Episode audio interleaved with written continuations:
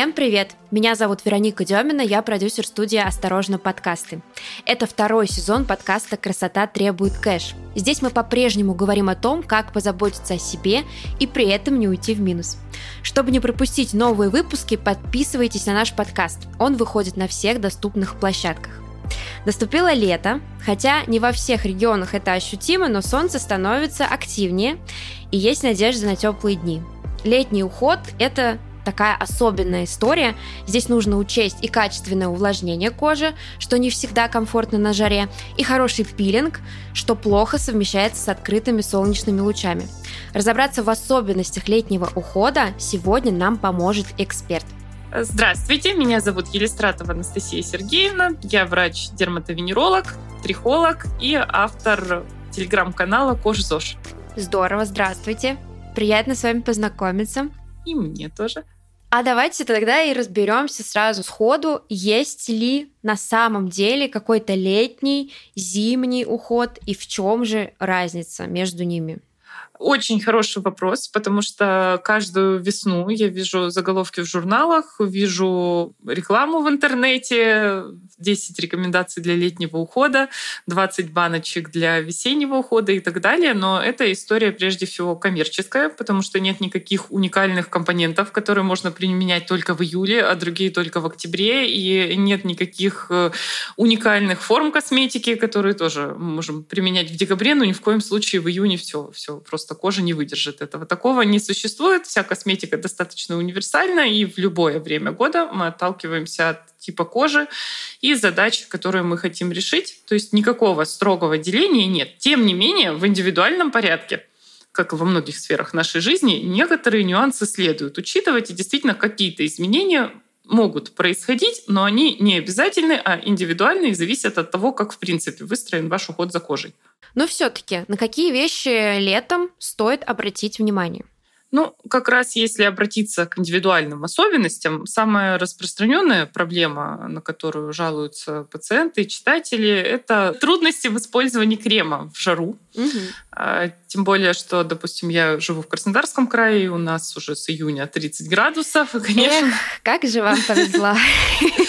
И есть некоторые сложности у многих людей. Если вы относитесь к тем людям, которым сложно использовать крем в жару, то есть осень, зиму, весну все нормально, летом вы понимаете, что ощущение липкости, ощущение пленки, хотя вроде бы тот же самый продукт.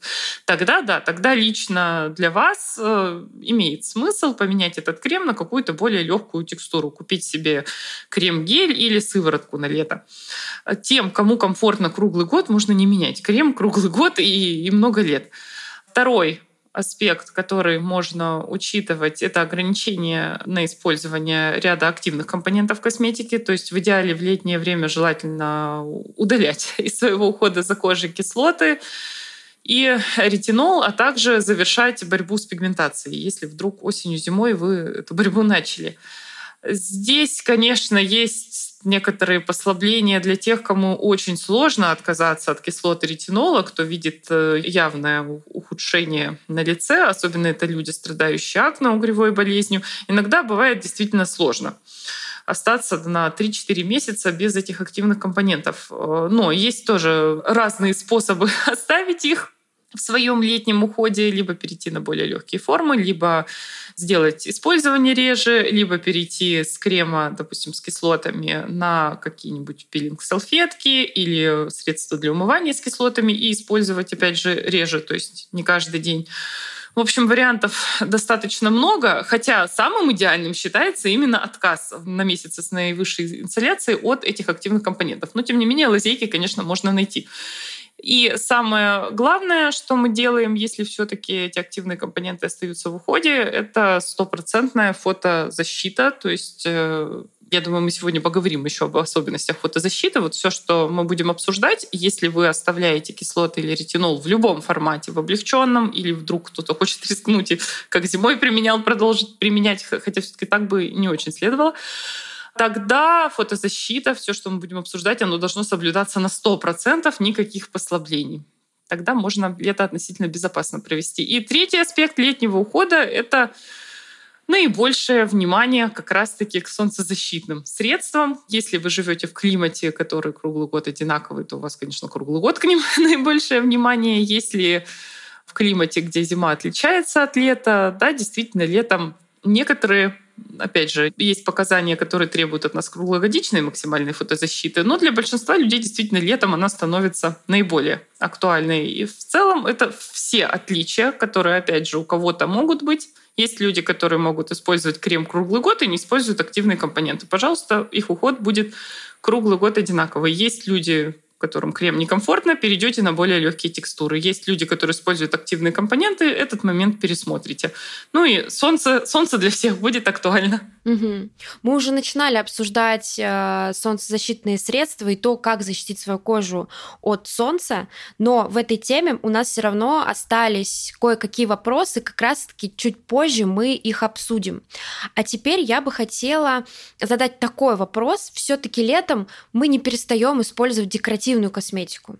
Мы не перестаем использовать тональный крем или BB-крем. Например, говорю за себя, я точно так же использую декоративную косметику. Это и румяна, это и тушь. Вот есть ли какие-то особенности именно летом а, для декоративной косметики, может быть, по каким-то признакам ее нужно выбирать или менять, чтобы на лице чувствовать комфорт, чтобы не стекало все вниз, чтобы это было по-прежнему стойко и приятно. Если есть это ощущение летом, тогда тоже можно немножко откорректировать тот уход, который происходит с кожей каждый день, и э, ваш увлажняющий крем либо соединить с фотозащитным. Это не всегда возможно, поскольку нанесение солнцезащитного крема должно происходить в достаточно большом количестве, и не всем комфортно в таком количестве увлажняющий. Но если вдруг вы тот человек с сухой кожей, которому так комфортно, то это будет достаточно удобно. У вас будет два крема в одном, и все. И сверху сверху сразу косметика. Чем меньше слоев, тем, конечно, проще. И для людей, которые отмечают, что действительно течет, расплавляется и так далее, косметика, это, как правило, люди все-таки с жирной кожей, либо склонностью к жирности, или там кожа у таких людей действительно еще больше начинает быть склонна. Здесь э, можно рекомендовать подобрать матирующий крем. Соответственно, подбирайте тоже по типу кожи. Для жирной кожи или склонной к акне, тот, который вам подойдет. Подходящий матирующий крем может удерживать в течение, ну, если очень повезет, 8-10 часов где-то ситуацию на лице. Но даже если будет 3-4, это уже будет успех. И, соответственно, поверх него наносите декоративную косметику. Кстати, есть споры которые я встречаю в разных местах, что крем нужно солнцезащитный поверх тонального крема или BB-крема, или можно BB-крем и тональный крем наоборот сверху наносить, то есть как финальный, как завершающий этап. Вот как правильно? Можно как завершающий этап, но вы должны нанести в достаточном количестве сначала солнцезащитный и дать ему впитаться. То есть должен быть промежуток времени, за который вы уже не будете ощущать э, солнцезащитный крем на лице, и только потом можно наносить декоративную косметику, иначе вы просто размажете солнцезащитный крем, либо разбавите его тональным кремом, и эффективность, конечно, снизится. Кроме того, сейчас есть Э, большой выбор тональных кремов э, с солнцезащитными фильтрами и минеральных пудр с солнцезащитными фильтрами. И для обновления можно использовать как раз-таки либо эти пудры, либо есть еще солнцезащитные спреи. Но это все вопрос обновления слоя. А основной слой, конечно, лучше в той форме, в которой вы можете отследить нанесенное количество, а нанести мы должны на лицо и шею пол столовой ложки. Это да, это мы помним.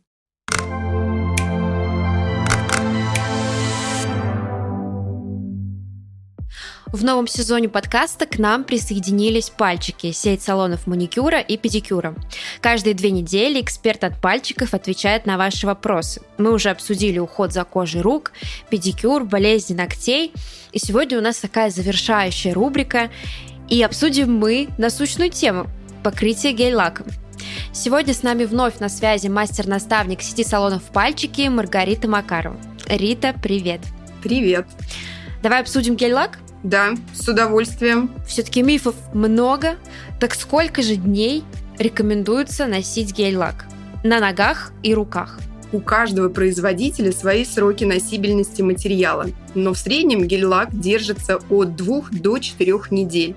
Далее полимерные связи начинают распадаться, и покрытие начинает терять свою стойкость. То есть могут появиться отслойки, сколы и трещины. Угу. А как вот понять, тебе покрыли ногти гель-лаком на две недели или на четыре? Ну, приблизительно ношение гель-лака – это три недели, скажем так вот.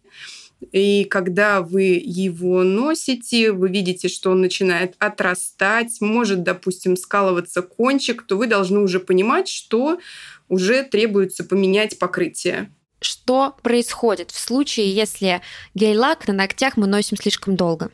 Если мы перехаживаем с покрытием, то может произойти отслойка материала. Туда может попадать, как мы уже говорили в предыдущих наших выпусках, вода, крема, пыль. И, соответственно, могут возникнуть э, неприятные последствия, такие как грибок ногтя, синегнойная палочка, например. Угу. Предупреждаем.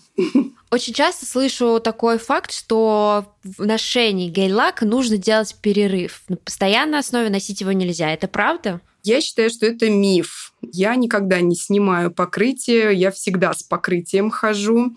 Главное при снятии старого покрытия смотреть на состояние ногтевой пластины, исключать инфекционные заболевания, истончение ногтевой пластины и различные там воспалительные, если вдруг, не дай бог, какие-то процессы. То есть здесь уже, конечно, нужно снимать покрытие и ходить без него.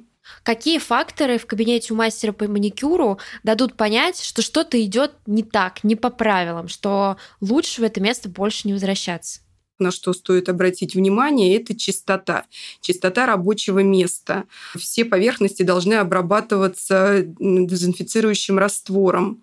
Стерильный инструмент должен быть, э, который находится в крафт-пакете, прожаренный индивидуальные наборы одноразовые, то есть всегда использоваться должны одноразовая пилка, баф, апельсиновая палочка, одноразовые файлы для педикюра, полотенца, салфетки.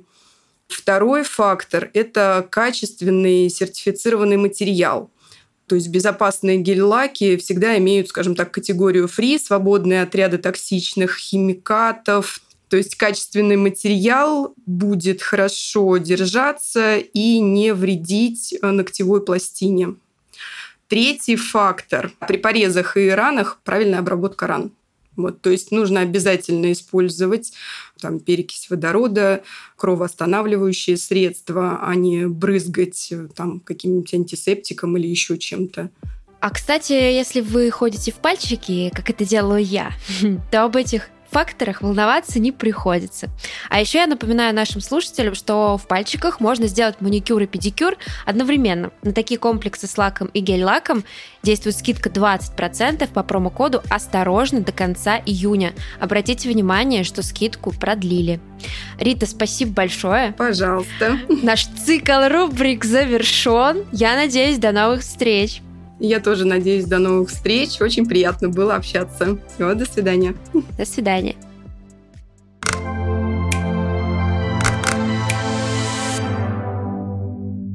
Солнцезащитный крем.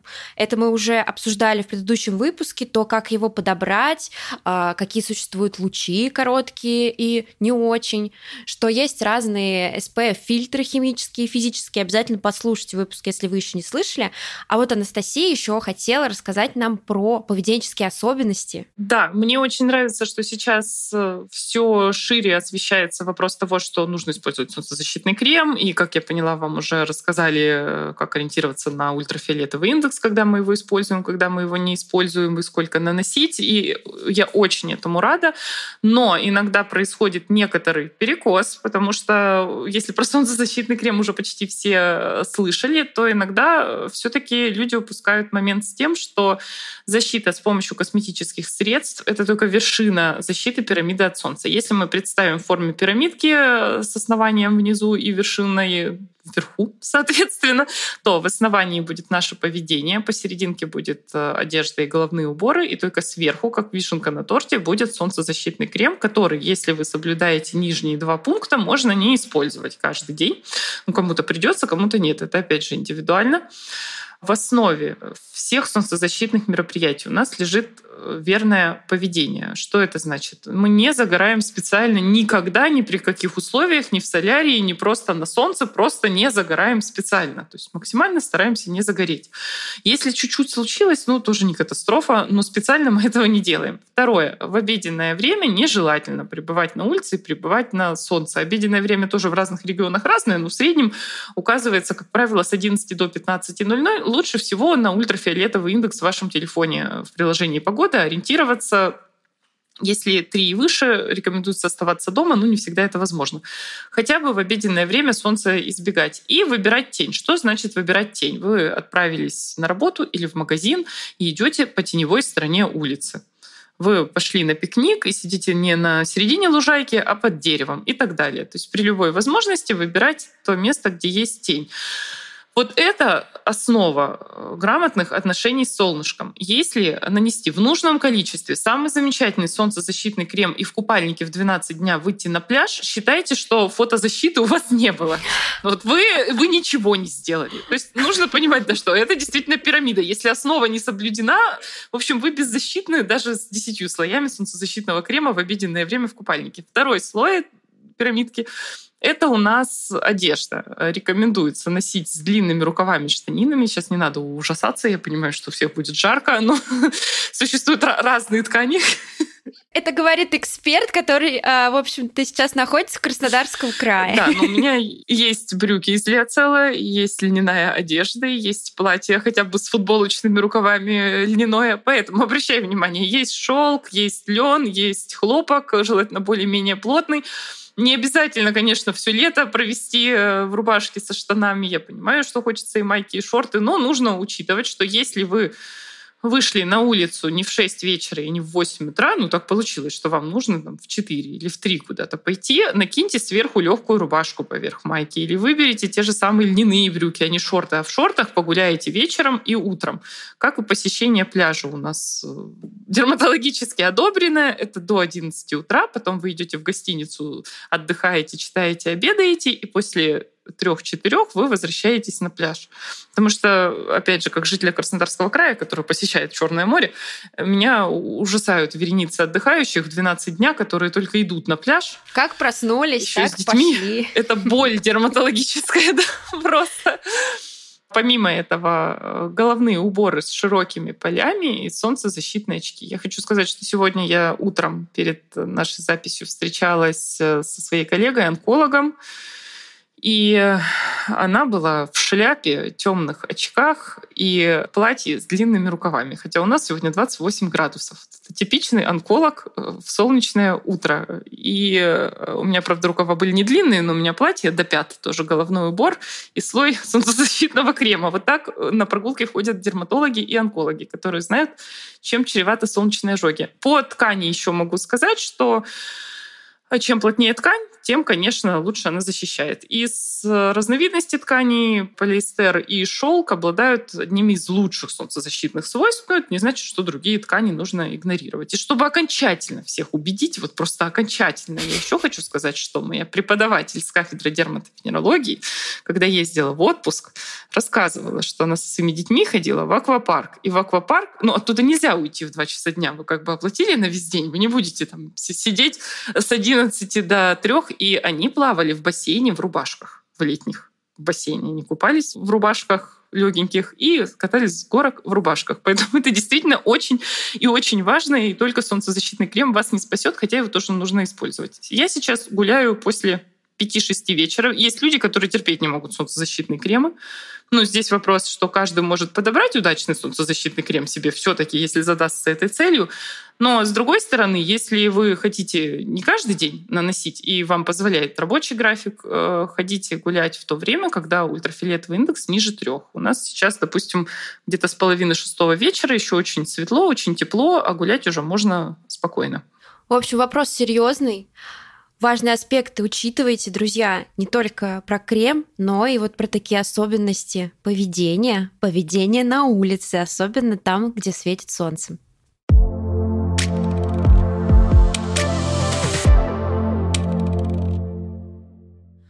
В обсуждении солнцезащиты еще очень важно правильно очищать кожу от тех средств, которые вы используете для того, чтобы ее защитить. Я слышала много историй о том, что солнцезащитный крем якобы не подходит, и на лице появляются высыпания, но на самом деле это может быть не из-за того, что он не подходит, а из-за того, что его просто неграмотно очищают. Анастасия, расскажите, как правильно очищать свою кожу от солнцезащитного средства?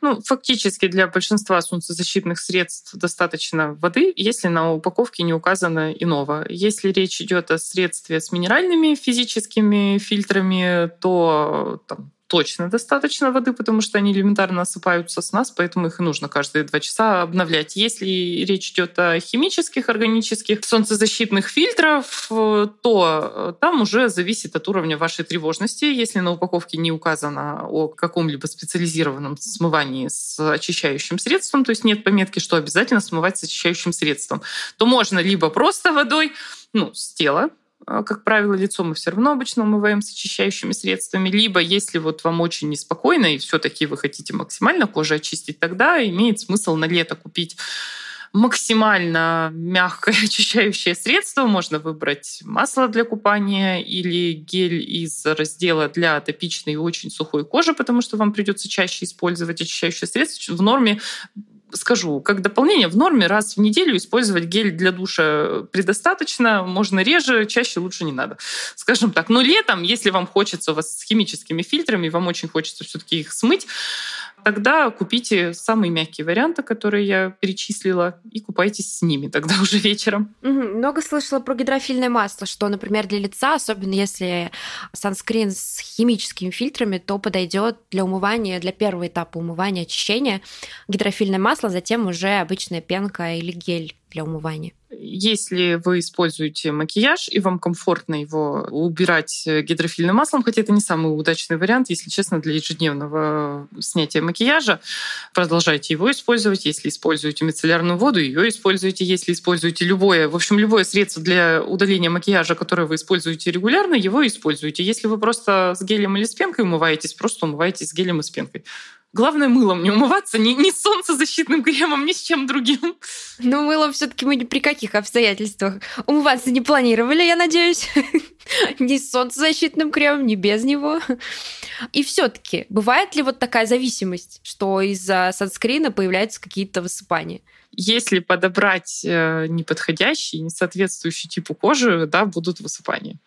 Как и с любым, наверное, средством, в принципе, не только с санскрином. Да, но с солнцезащитными, по крайней мере, раньше выбор был гораздо реже. И, конечно, людям, особенно с жирной кожей, склонной к акне, было очень сложно выбрать. Это действительно так. Но сейчас море текстур, то есть уже есть э, и э, молочко, и очень легкие кремы. Так что и аквафлюиды, э, очень легкие текстуры, которые действительно могут подойти и жирной, и склонной к угревой болезни кожи. Поэтому сейчас проще. Еще несколько лет назад, да, очень много кремов нужно было перебрать, чтобы выбрать подходящий для лица. Выбирайте соответствующий вашему типу кожи. Сейчас уже есть и для кожи с розацией, и для кожи с акне, и для сверхчувствительной, и для чувствительной, и для сухой, и именно солнцезащитные средства. И для возрастной очень разнообразный выбор.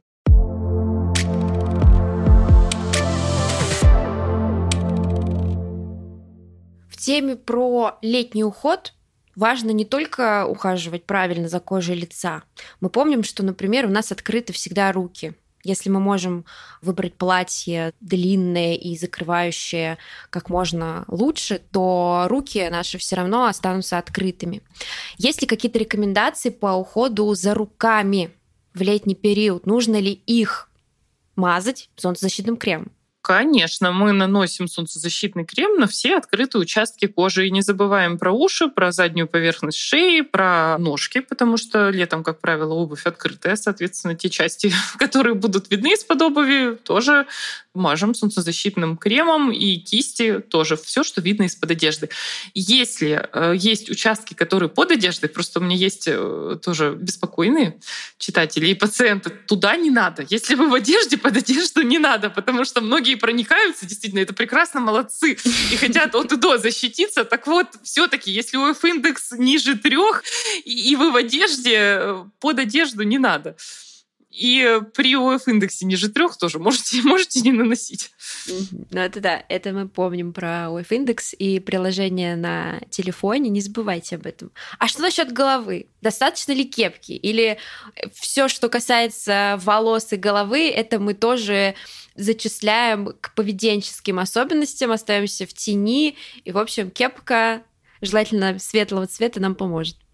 Головной убор — это лучшее, да, что можно сделать в летнее время для волос, особенно если вы либо часто окрашиваете, либо планируете отращивать. То есть вам нужно либо беречь уже поврежденные после окрашивания волосы, либо вы хотите отрастить, и для этого их тоже нужно беречь, чтобы они не начали сечься, обламываться и прочее. Поэтому, конечно, под тенью головного убора ультрафиолетовое излучение не повреждает волосы. Сейчас тоже появляется много средств с ультрафиолетовыми фильтрами, э, сыворотки, спреи, которые наносятся и остаются на волосах. С одной стороны, да, там действительно есть э, фильтры, которые действительно волосы защищают. И если у вас средство, которым вы привыкли пользоваться, вам комфортно им пользоваться, и там еще и такой фильтр, почему бы и нет? Но нужно понимать, что в отличие от э, того средства, которое мы наносим на кожу, и можем проконтролировать, сколько мы нанесли, и эти средства мы не можем проконтролировать. Если это спрей, мы вообще не понимаем, сколько там куда попало и как распылилось.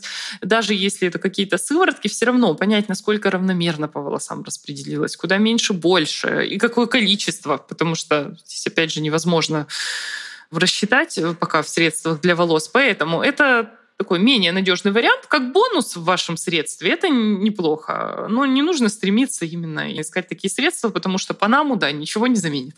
Угу. Вот а эти средства, которые защищают волосы от солнца, они схожи вот с, с SPF-фильтрами или там какие-то особенные компоненты для волос? Нет, тоже те же самые фильтры. То есть, в принципе, для кожи и для волос схема, смысл один и тот же. Да. Анастасия, я бы хотела завершить э, наш такой летний выпуск э, основными правилами, которые вы хотели бы рассказать в теме про уход за кожей летом. Э, наверное, все-таки расскажу самые основные правила общего ухода за кожей, потому что, как мы с вами уже сказали в начале, основы не меняются. В индивидуальном порядке некоторые нюансы, да, а основы остаются всегда. Мне очень нравится называть основы ухода за кожей тремя китами. Во-первых, потому что это устойчивое выражение. Во-вторых, э, потому что киты, мне кажется, имеют какое-то родство к водичке и к нашей ванной комнате, в которой большая часть процедур происходит.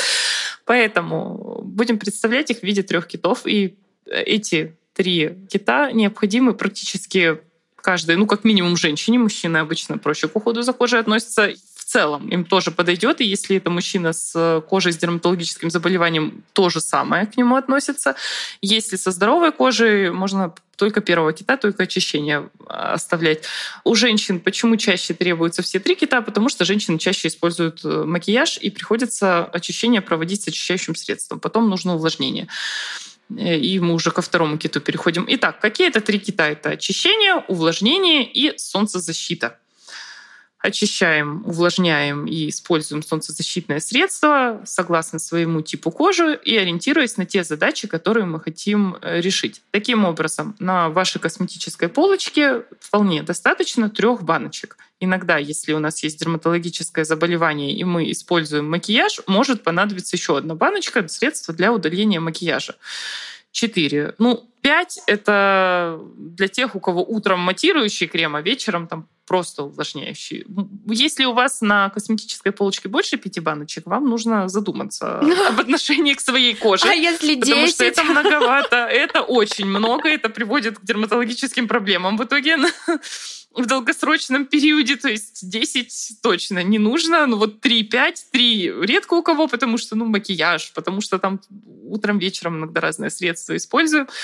Вот, поэтому, ну, хотя бы в 5 постарайтесь уложить. Ну, 6 это если у вас есть еще какая-то любимая маска, которую вы там раз в неделю Дерматологический делаете. минимализм такой. Да, но это на самом деле дерматологическая норма. То есть вот это то, что норма. У кого-то будет две баночки, потому что некоторые счастливцы могут умываться водой, но я честно скажу, таких людей мало, потому что это люди со здоровой кожей, это люди, не использующие макияж, не живущие в центре промышленного города и так далее. В общем, если жить в избушке около речки, можно еще и только водой умываться, а всем остальным приходится все-таки кожу очищать. Потом увлажняем, и солнцезащитные средства у нас только утром, конечно. Вот это три кита, которые нужны почти всем и позволяют нашей коже быть здоровой. Больше уже, как правило, идет не на пользу. Так просто, так понятно, но порой так сложно запомнить эти простые правила. И я очень счастлива, что у нас заканчивается такой небольшой триптих, потому что сначала мы поговорили в нашем подкасте про солнцезащиту, мы поговорили немножечко про пигментацию. Сегодня мы вот завершили такую тройной удар, тройную порцию полезных э, правил, которые нужно соблюдать летом. Анастасия, спасибо вам большое. Каждый раз, каждый раз от экспертов узнаешь что-то новое. Сегодня полезной информации было как никогда много. Спасибо вам за участие. Спасибо большое за приглашение. И я хотела бы, чтобы все слушатели заботились о своей коже бережно и грамотно. Постараемся.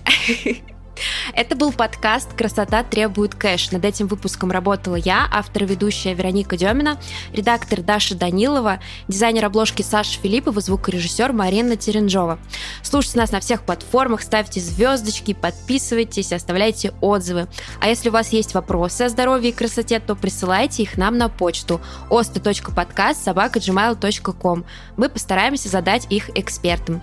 Наш подкаст выходит каждый четверг. Всем пока-пока.